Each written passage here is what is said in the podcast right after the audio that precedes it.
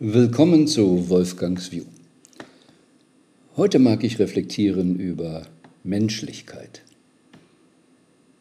Wenn wir Menschlichkeit sagen, ja, dann haben wir so eine Idee, ich sage mal so simpel, wir sind nett zueinander. Aber wenn wir draußen in die Welt schauen, oder auch gerade die jüngsten Ereignisse uns in Israel anschauen, was da Hamas-Krieger oder von der Hamas bezahlte Krieger mit einer Brutalität angerichtet haben, dann waren das doch Menschen. Also gehört zum Menschsein oder Menschlichkeit auch die Brutalität. Was hätten wir gerne? Und ich möchte heute ein bisschen darüber reflektieren, dass was wir so viel an, schnell an Menschlichkeit sagen, dass das eine vielleicht Weichei-Geschichte ist und es eigentlich nur um die inneren Emotionen geht. Was ist es, was wir wirklich, wirklich wollen?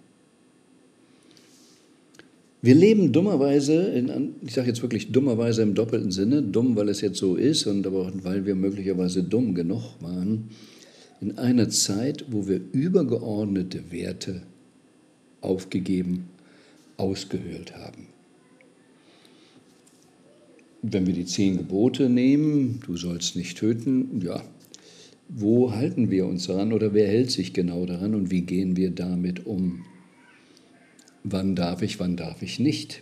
Ah, die Juristen haben da schon dann ihre Schwierigkeiten, dann gibt es auch Notwehr und, und sowas. Ähm, oder kommt noch die Schuld hinzu. Können wir alles diskutieren. Aber nehmen wir mal jetzt nochmal Israel, was jetzt da passiert ist. Extrem grausam. Und nicht nur, dass er Geiseln genommen sind, sondern was man da gehört, er möchte gar nicht einsteigen was für eine Grausamkeit es da gibt. Und jetzt sagt Israel, jo, das müssen wir da rein und wir müssen die Hamas eben zerstören und beenden. Und es werden viele auch dann Zivilisten beeinträchtigt, Casualties.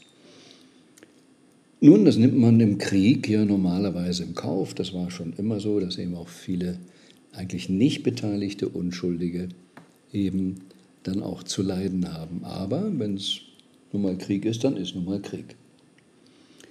Und jetzt gibt es große Strömungen oder wachsende Strömungen, und wir haben es ja ähnlich in Ukraine oder an anderen Stellen, aber wir können uns auch die Flüchtlingsthematik nehmen. Wann reagieren wir eigentlich? dann, wenn wir emotional betroffen sind. Also es verbünden sich jetzt in Israel auch alle Familien, die wie mit den Geiseln, die genommen wurden, zusammenhängen. Und wenn ich das mal ganz nüchtern betrachte, und ich möchte heute nicht simpel in richtig falsch denken, sondern dass wir konsequent mal die Prinzipien uns anschauen warum passieren solche Dinge, hätten wir sie verhindern können und wie würden wir es richtig machen. Und ist es dann nicht so zu vermuten, dass diese Familien jetzt zusammenkommen, weil sie selber ganz eng eben an dem Drama dran sind, weil es ihre Familienmitglieder sind. Aber auf der Welt gibt es ja Geiselnahmen schon ewig und immer wieder. Während ich hier spreche, ich spreche von Südafrika gerade aus, weil ich mich da über den Winter gerne aufhalte, den europäischen Winter. Und hier in Afrika gibt es so viel Mord, Totschlag, Folterung. Aber dann engagieren wir uns nicht so, weil es nicht nah genug ist und nicht unseren inneren Schmerz trifft. Und wenn wir auf die Flüchtlingsthematik gehen, die Bilder, die gezeigt werden, von Kindern oder etc.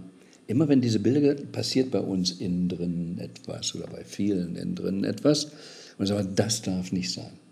Und jetzt auch im Gazastreifen, die Israelis gehen rein und es werden Zivilisten ähm, eben auch, wie gesagt, und jetzt kommt die Stimme, hm, das darf doch dann nicht sein, jetzt müssen die Israelis aufhören ähm, oder sollten das haben. Was bedeutet das ganz genau? Erstmal simpel kann man sagen, wenn die Israelis jetzt aufhören würden, ist es ein Sieg der Hamas. Weil die leben ja dann noch. Werden die aufhören? So brutal, wie die sich da verhalten haben, ist ja eben die Frage, was ist Menschsein oder Menschlichkeit? Werden die jetzt alle reumütig sein? Was ist es? Und wenn wir das mal von dem großen Ganzen nur auf unseren eigenen Körper betrachten, und ich will jetzt wieder nicht in richtige Behandlungsmethoden oder gehen, aber was ist es, wenn ein Mensch Krebs hat? Und das ist ja im Körper eine Art Krieg, wenn wir das mal übertragen. Da ist jemand, der gesunde Zellen kaputt macht, der den Wirt kaputt macht. Und müssen nicht die Krebszellen besiegt werden, idealerweise ausgerottet werden? Da, da haben wir als Menschen grundsätzlich ja schon die Idee, oh ja, machen wir. Und jetzt kommt möglicherweise jemand, der das können wir nur machen und mit der Chemotherapie. Aber wenn wir die Chemotherapie anwenden, dann kriegen wir den Krebs schon weg, aber es geht auch gesundes Gewebe damit kaputt. Wollen wir es tun? Oder wollen wir es nicht tun, weil auch durch unsere Methode dann gesundes Fleisch, gesunde Zellen eben auch zerstört werden? Und da, da kriegen wir eben diesen Konflikt mit. Und, und wofür entscheiden wir uns an diesen Stellen? Gut, es braucht vielleicht noch ein bisschen mehr Information, aber wir müssen oft im Leben solche Entscheidungen fällen.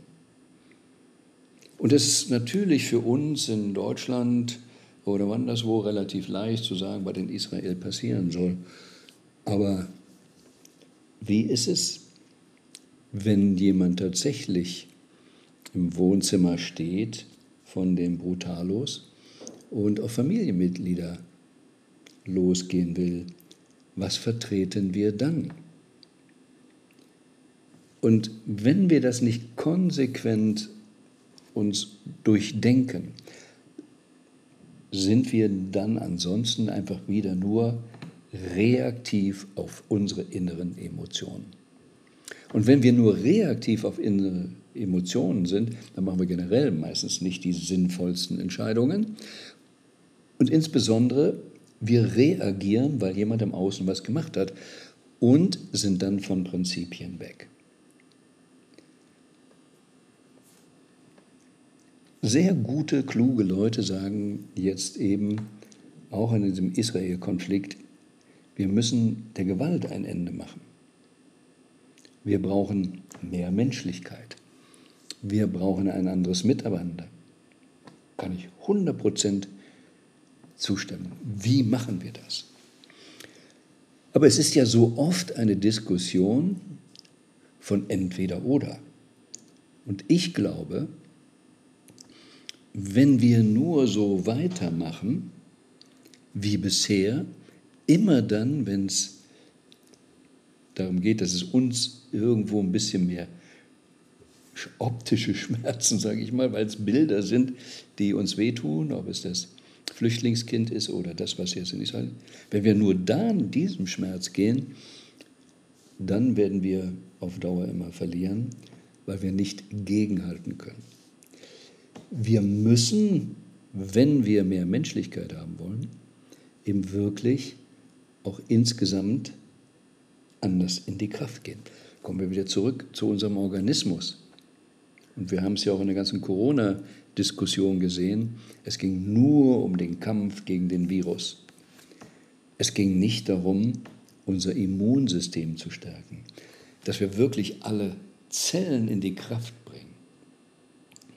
Das heißt, die eigentliche Frage ist nicht jetzt mehr oder weniger da schießen, mehr oder weniger in den Gazastreifen reingehen oder nicht.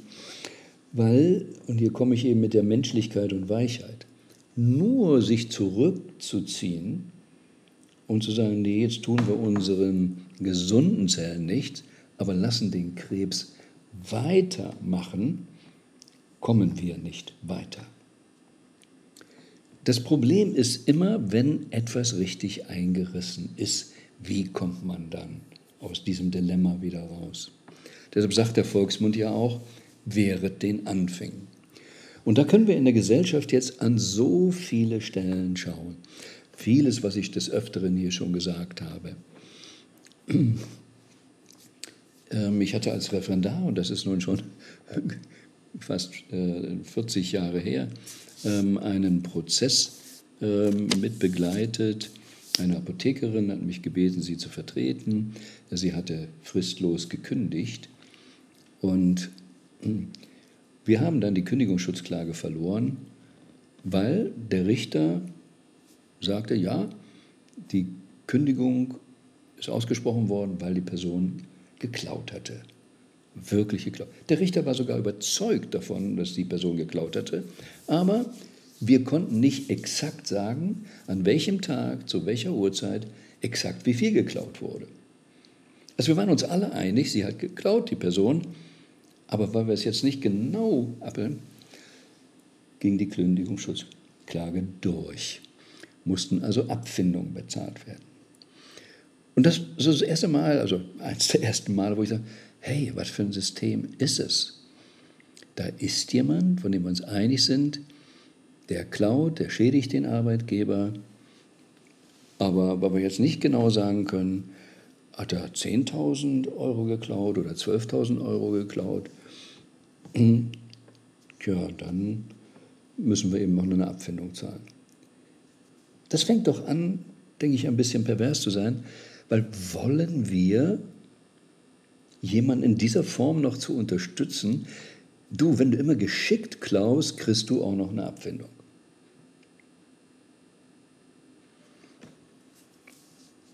Bildung.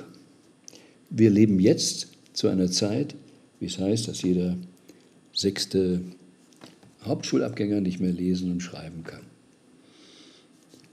Hm, ich habe als Student einen Vortrag gehalten, dass es 1966 einen Herrn Plicht gab, der sich dafür eingesetzt hat, dass eben Bildung anders heißt, müssen auch mehr aus den sogenannten unteren Schichten oder zwar bildungsfernen Schichten ja auch äh, andere Abschlüsse machen können, mehr Abitur etc. Und was hat man gemacht? damit man das erreichen kann? Man hat das Niveau gesenkt, über Jahre und Jahrzehnte das Niveau in den Schulen gesenkt, bis dahin, das ist ähm, so, so ein Klassiker von Simon Sinek, ähm, so ein kleines Reel in Facebook, Millennials, dass der Letzte eben auch noch eine Urkunde kriegt. Wie schön, dass du dich angestrengt hast. Und dem Menschen wird etwas vorgegaukelt, diese in diesem Sinne auch anti-autoritäre Erziehung, ähm, die da teilweise schief läuft, dass du hier nichts Besonderes leisten musst. Du musst nur da sein. Das Leben funktioniert aber nachher nicht so. Und dann haben wir immer mehr Menschen, die dann entsprechend das nicht leisten können. Und vor 50 Jahren ähm, hatte ich schon das äh, Vergnügen, mit demjenigen, der in Berlin damals für die Ausbildung der Polizei zuständig war, dass er sich damals schon beklagte, hm, er hat in den Aufnahmeprüfungen kaum noch Leute, die ein fehlerfreies Diktat schreiben können. Was ist die Lösung? Nicht, dass wir unsere, Grund, unsere Bildung von Grund auf anders gestalten, damit wir die Menschen dahin bringen, sondern wir schaffen Systeme, dass wir noch weniger Anforderungen haben oder dass wir dann eben sagen, okay, müssen wir noch mehr Sozialhilfe einführen, etc. Professor Spitzer hat schon gesagt, die besten aller Lehrer gehören in den Kindergarten, weil da die Gehirne ausgebildet werden. Und in den ersten drei Lebensjahren passiert so und so viel im Gehirn, was man dann hinterher teilweise nicht aufholen kann, beziehungsweise werden schon die Richtlinien gesetzt im Gehirn und er kann dann vorhersagen, was mit sieben Jahren, mit zwölf Jahren passiert. Wir machen in den jungen Jahren immer noch so viel falsch und dann sagen wir, jetzt müssen wir den Studenten aber den BAföG-Satz erhöhen. Warum müssen wir Menschen den BAföG-Satz erhöhen? Warum können nicht 20-Jährige oder noch ältere nebenbei ein bisschen jobben und das, ja, weil sie doch so viel lernen müssen? Hallo? Wirklich? Welche Weicheier erziehen wir denn da? Also wirklich dahin zu schauen, was machen wir? Juristerei auch. Ähm, das glaube ich auch schon mal hier erzählt. Bayerischer Biergarten seit 30 Jahren da. Alles ist wunderbar. Zieht jemand jetzt neben den Biergarten und beschwert sich, dass das zu laut ist und das Gericht schließt den Biergarten. Nun, wenn es zu laut ist, kann es sein, dass da was zu tun ist. Aber wollen wir, dass jemand sehenden Auges, da ist ein Biergarten für 30 Jahre schon, alle Nachbarn akzeptieren das im Moment und dann kommt einer dazu und sagt, jetzt möchte ich, dass hier alles anders ist. Hätte er nicht vielleicht doch ein bisschen Verantwortung, da hinzugehen und das zu ändern? Die Krux ist doch, wenn wir sagen, ja, da darf jemand hinziehen und jetzt das ändern, sich gerichtlich dann auch noch abzusichern oder das durchzusetzen, gerichtlich, dass der Biergarten geschlossen wird, dass die Kultur, die da 30 Jahre ist, verändert wird. Wenn wir da so Ja sagen, müssen wir dann nicht auch akzeptieren, dass jeder, der jetzt als Flüchtling zukommt, aus einer ganz anderen Kultur kommt und sagt, also in eurer deutschen Kultur gefällt mir dies und jenes nicht und ich mache das jetzt gerichtlich geltend, dass das hier anders sein muss. Und siehe da, wir machen das auch. Die Dinge hängen doch von den Grundprinzipien alle zusammen. Und je mehr wir in diese, ich sag mal, Weicheichkeit, je mehr wir eine Gesellschaft haben, die sich nicht an übergeordneten Werten konsequent hält, und sie immer dann die Grundwerte auch zurechtbiegt, kommen wir in ein großes Dilemma. Wir höhlen die Werte immer mehr aus und dann haben wir das Dilemma. Das mit der Hamas ist ja auch nichts Neues. Und wir hatten eine Fußball-Weltmeisterschaft äh, in Katar. Ja, dann machen wir Regenbogen-Diskussionen da äh, mit Armbinden, ob man nun schwul oder nicht schwul da akzeptieren darf. Aber dass die Hamas-Führung in Katar sitzt und auch unterstützt wird, das diskutieren wir nicht. Wo sind die wesentlichen Dinge, die wir uns anschauen müssen? Und ich hatte gerade ein Gespräch mit ähm, einem ich nenne ihn jetzt einfach mal Trainer, ein Workshop in einer Firma. Und da gab es jemanden, der bockte in dieser Firma, stänkerte ein bisschen rum, ähm, wollte da nicht mitspielen. Und die anderen, den nahm der quasi so den Wind aus den Segeln. Die wurden dann ein bisschen bis deprimierter, trauten sich nicht mehr richtig zu sperren. Und da bestand dann die Idee, jetzt müssen wir diesem Bösen natürlich etwas draufgeben. Ähm, oder muss man dem Chef sagen, so darf er das nicht oder dies. Das ist nicht das Hauptproblem. Das Hauptproblem ist, dass die Mehrheit der sogenannten Guten kuscht und nicht für Prinzipien einsteht. Sie hoffen, dass entweder dann der Trainer das macht oder man holt den Chef. Aber sie stehen nicht selbst dafür auf. Und das Böse funktioniert ja nur in dem Maße, und in diesem Sinne brauchen wir auch das Böse, um es zu uns zu zeigen, hey, was machen wir hier eigentlich falsch? Und es geht nicht darum, da komme ich insofern auch wieder zu Israel, nur auf das Böse zu schießen, weil wie so oft, du musst nicht die Kälte bekämpfen, du musst nicht die Dunkelheit bekämpfen, Du musst Licht machen, du musst Wärme machen, im ausreichenden Maße, dann geht es weg. Wenn das Immunsystem extrem stark ist, kommt der Virus von außen nicht weiter. Es ist vergeblich. Wenn aber das Immunsystem schwach ist, wenn es schwach ist, dann muss man möglicherweise eben auch den Virus oder den Krebs rausschneiden. Aber es ist die falsche Diskussion, rausschneiden oder nicht rausschneiden. Das Wichtige ist insofern für das, was wir Menschlichkeit nennen, anders einzustehen. Wir müssen alle viel mehr in die Kraft gehen. Lenin soll gesagt haben, die Bürgerlichen werden uns noch den Strick liefern, an dem wir sie aufhängen. Diejenigen, die versuchen, irgendwie durchzukommen, nicht eintreten für Werte, die sind eigentlich das Hauptproblem, denn nur dadurch funktioniert das. Diejenigen, die sagen, okay, wir schrauben die Leistungen runter, wir passen die Schulnoten an, etc. Wir dürfen das Wort Elite nicht benutzen oder Leistungsträger oder irgendwas nicht benutzen, sondern müssen diese einfach Gleichmacherei machen. Die haben die Welt dann nicht richtig verstanden. Es ist nicht alles gleich. Wir müssen gleiche Chancen haben, aber wir sind nicht alle gleich. Und wenn wir dann uns nicht trauen, Regelungen zu treffen, wie es im Biergarten betrifft, dann müssen wir eben damit leben, dass viele, die von außen kommen, ob es ein Krebsvirus ist, ein anderer Virus ist oder andere Menschen in ein Land kommen, dann machen die mit dem gesunden Organismus, was sie wollen. Ich habe gerne immer die Geschichte erzählt von Mohamed Yunus. Da ging es um die Vitamin A-Geschichte, die Kinderblindheit. Kinder wurden blind. Sehr früh. Es gab viele blinde Kinder in Bangladesch. Und dann fand man raus, warum erblindeten sie? Es war eine Vitamin A-Thematik.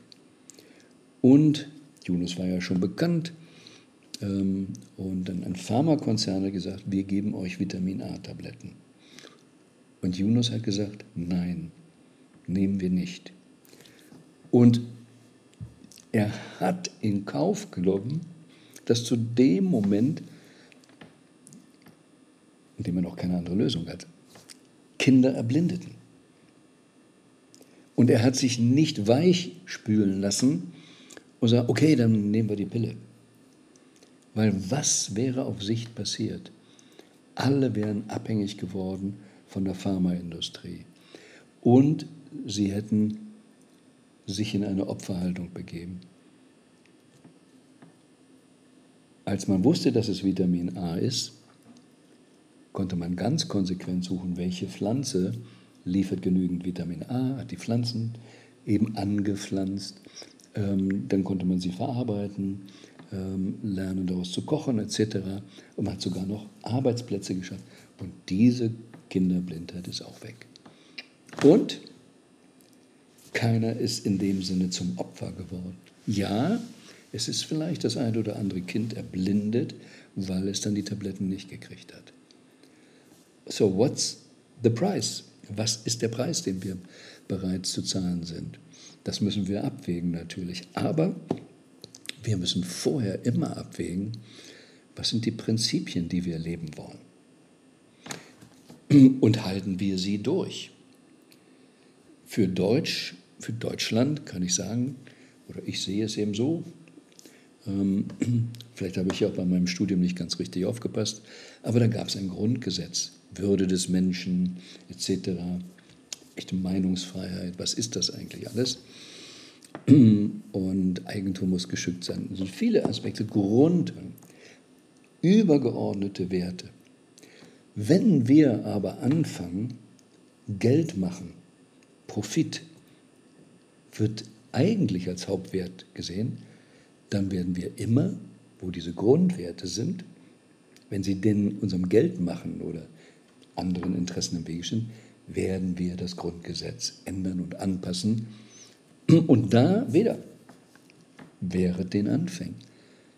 Wenn wir immer bereit sind, diese Grundprinzipien aufzugeben, die Werte aufzugeben, dann kommen wir aus dem Problem nicht raus. Wir vergrößern es und laden dann alle ein, weil wir werden ja auch immer schwächer.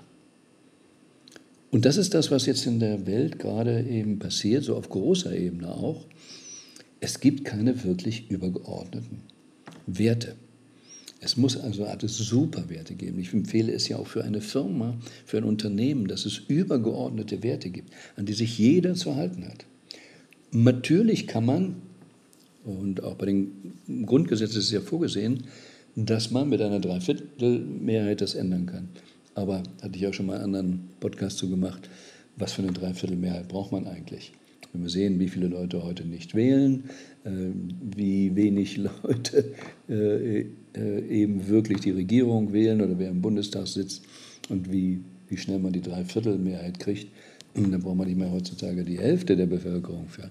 Dann stimmt irgendetwas nicht und wir mogeln uns dahin, damit wir das ausheben können. Und immer dann, wenn wir das machen, ist es Anfang vom Ende. Deshalb während den Anfängen, lass es nicht einreißen. Und jetzt leben wir in einer Welt, wo die Religionen ja nicht mehr stark genug sind. Das sind die Oberwerte. Die amerikanische Verfassung auch nicht mehr konsequent so eingehalten wird. Grundgesetz, Würde des Menschen ist untastbar etc. Schauen wir uns an, wie die Kinder im Parlament sich streiten, wie viel Separatismus wir machen weil in der komplexer werdenden Welt wir leichter immer wieder auf diese Schwarz-Weiß-Malerei zurückgehen. Das kann ich handeln. Ich sagte gerade auch in einem anderen Gespräch, ähm, ja, ich bin aufgewachsen nach dem Krieg, da war das ziemlich simpel, da gab es die netten Amerikaner und die bösen Sowjets, da war ganz klar, der eiserne Vorhang, die eine Seite war gut, die andere Seite war böse, es gab CDU und SPD und dazwischen entschied man sich. So, und heute ist die Welt viel komplexer. Und wir kommen mit der Komplexität nicht klar und haben jetzt keine übergeordneten Werte. Also gehe ich runter wieder auf die Schwarz-Weiß-Malerei. Und deshalb muss er relativ einfach wieder, hier bin ich und da sind die anderen, die sind böse. Und wenn ich dann nicht in Prinzipien gehe, sondern wieder nur nach meinen Befindlichkeiten, jo, dann kann jedes einfache, oh, Dramabild, so dramatisch das für die Einzelnen auch ist, so bescheiden es auch war für die Kinder, die da erblindeten. Aber wenn wir nicht für eine Gemeinschaft übergeordnete Werte haben und dafür einstehen, dann wird es entsprechend immer weiter runtergehen. Wir werden als Menschheit auch gegen die Wand fahren. Also das Hauptproblem auch bei künstlicher Intelligenz, vor der wir uns so fürchten, ist nicht, dass die künstliche Intelligenz irgendwie was macht. Nein, das Hauptproblem, was wir haben, dass die Menschen an sich immer, da gibt es eine Karikatur, haben sie Angst vor künstlicher Intelligenz? Nein, vor menschlicher Dummheit. Und dass wir eben da nicht wirklich in die Kraft gehen. So, was machen wir nun mit Israel? Machen wir nun die Hamas kaputt oder nicht? Es geht nicht um dieses Entweder-Oder. Solange wir nicht stark genug sind, müssen wir auch noch Gewalt anwenden und uns schützen. Müssen wir vielleicht eine Chemotherapie machen, um noch was zu retten, um dann den Organismus wieder aufzubauen. Wenn wir aber nur eben Gewalt anwenden und nicht das andere stärken, dann wird das Drama immer schlimmer und immer schlimmer werden. Also, das Wesentliche ist, dass wir Menschen Menschlichkeit auch in der Form definieren, wir stärken uns. Wir gehen wirklich dahin, dass wir souveräne Menschen sind und dass wir die Souveränität haben, Prinzipien festzulegen und für die auch einzustehen. Und das ist mehr als nur ein bisschen Zivilcourage zu haben oder anzusehen. Aber im Prinzip geht es darum, eben den Mut zu haben, über Prinzipien zu sprechen, idealerweise in einem Parlament, das sich alle Parteien wirklich dafür aussprechen, was die Prinzipien sind, das Volk sich ausspricht, Mitarbeiter im Unternehmen die Kultur bestimmen, die Werte festlegen und dass man sich daran hält, konsequent. Oder eben wirklich wenn man mal was ändern muss, nichts ist fix, dann im ganz konsequent sagt, welche Prinzipien wollen, die die Menschheit stärken. Es geht nicht nur darum, die Dunkelheit zu bekämpfen, die Kälte zu bekämpfen oder Terror zu bekämpfen. Es geht darum, die Menschheit zu bestärken. Und das fängt zu Hause an, am Küchentisch, geht im Kindergarten weiter. Und wenn wir da nicht ansetzen, dann hilft uns alles nicht. Dann werden wir weiterzahlen müssen, BAföG bis sonst wohin, werden die Kriege haben. Also während den Anfängen ganz früh bei den Kindern, bei den Werten, das mal so zu reflektieren. Was sind die Prinzipien zu Hause? Wie soll die wirkliche Familie sein? Wie soll die Partnerschaft sein? Welche Kultur soll im Unternehmen sein? Wie sollen die Beziehungen zu Kunden sein? Mit welchen Kunden wollen wir überhaupt was zu tun haben? Wie die dazu passen? Nicht die Seele zu verkaufen. Nicht die Courage zu verkaufen. Angst und Mut, hm, kann man so sagen, oder Angst und Anpassung, na, ist das Gegenteil von Mut, wirklich Angst, oder ist es Anpassung? Licht unter den Scheffel stellen. Also, mir geht dieser, diese Tage da vieles durch System und immer wieder alles, was ich für mich möchte, was ich auch im Unternehmen oder mit unseren Klienten möchte, wo gehen wir in die Stärke? Und deshalb auch das Buch Liebe die ganze Welt gegen mich als meine Seele, wenn alle anderen es anders machen.